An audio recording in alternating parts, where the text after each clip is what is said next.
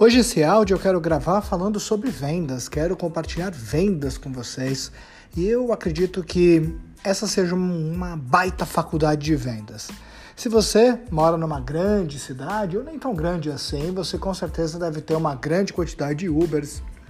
Mas caso você não tenha Uber na sua cidade, você pode, por exemplo, ter um táxi que muitas vezes vai servir da mesma medida.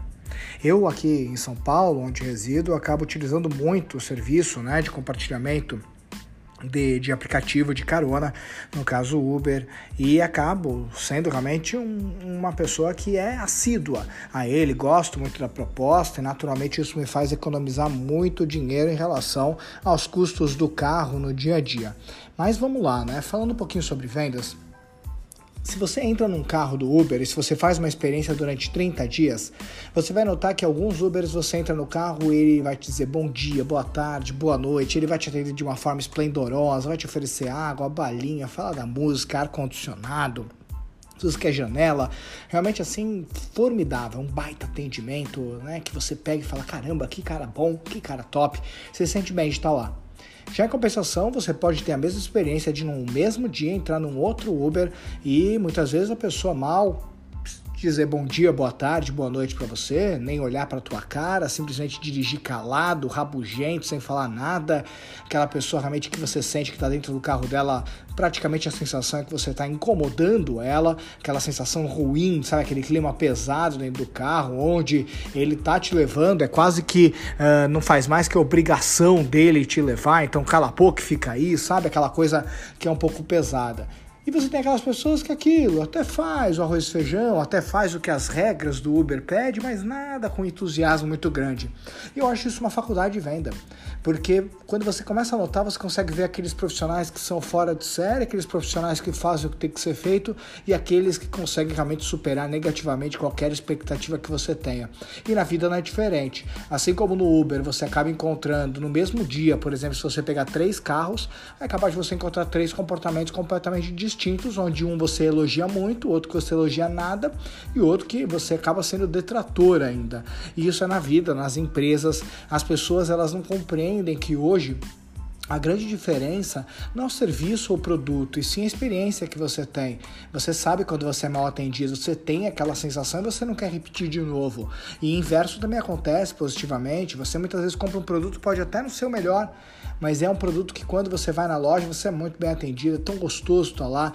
E quando você passa a olhar isso para a tua métrica, você tem que também colocar isso no teu dia a dia. Se hoje você é um empresário, um empreendedor, um vendedor ou um profissional dentro do mercado corporativo que quer chegar um pouco mais longe, o teu atendimento ele tem que ser formidável. Não importa se você atende um cliente externo interno, não importa. Se você hoje tem uma família, está na sua casa, teu pai, sua mãe, naturalmente você tem clientes. E o atendimento tem que ser uma coisa que tem que ser uma obrigação, tem que ser algo que você tem que ter um comprometimento com a excelência sempre. Excelência não é algo que você tem fixo, é algo que evolui. As pessoas querem mais e querem melhor. E é natural que você consiga sempre buscar entregar. O melhor cartão de visitas de um vendedor é o sorriso sorriso, educação, tá bem apessoado, aquela pessoa que cuida da embalagem dele para que ele possa sempre estar tá tentando entregar o melhor serviço possível, aquele cara que preocupa, ele se preocupa com você, se preocupa com a entrega, aquela pessoa que faz mais do que é pedido, faz melhor do que é pedido, que tem uma diferença. Quando você olha para ela e você começa a pensar um pouquinho no setor, você instantaneamente já consegue visualizar os diferenciais dessa pessoa. Então, quando você toma a decisão de fazer melhor, é impressionante como as coisas elas fluem melhor também. Não adianta você ser uma pessoa que você quer os melhores resultados, coisas formidáveis para a tua trajetória pessoal, profissional, financeira, mas você mesmo não é comprometido com isso. Então venda não é muitas vezes, e principalmente no dia de hoje, antigamente sim, você tinha os 10 passos da venda, as 70 fórmulas do sucesso para um vendedor, mas hoje cada vez mais as pessoas elas têm acesso à informação. Então aquele vendedor técnico ele tem espaço, mas não é o espaço que tinha antigamente.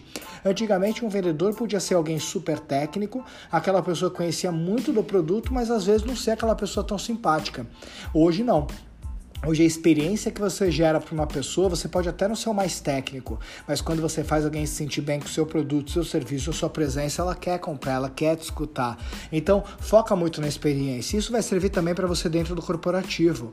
Quando você estiver no ambiente corporativo e quiser ser promovido, pensa na experiência que você gera, pensa no atendimento que você gera, pensa na servidão que você gera. E servidão, gente, entenda, não é subserviência. Servir é algo maravilhoso, é o propósito de cada ser humano da Terra servir melhor, sabe? Prestar um serviço a alguém. É você colaborar com a pessoa com tudo aquilo que está a seu favor para você poder crescer, poder voar, poder evoluir.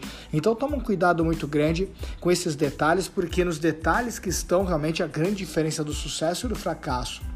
Foca muito nisso, atenda melhor e aí você naturalmente vai começar a colher frutos melhores. Hoje eu olho, por exemplo, a RV4, a gente tem um padrão de atendimento muito alto, isso é uma nota no NPS de quase 95%, ou seja, um 95 no NPS é coisa de outro planeta. E como que isso é feito? Basicamente é atenção. A palavra vendas e a palavra atenção elas têm que estar conectadas.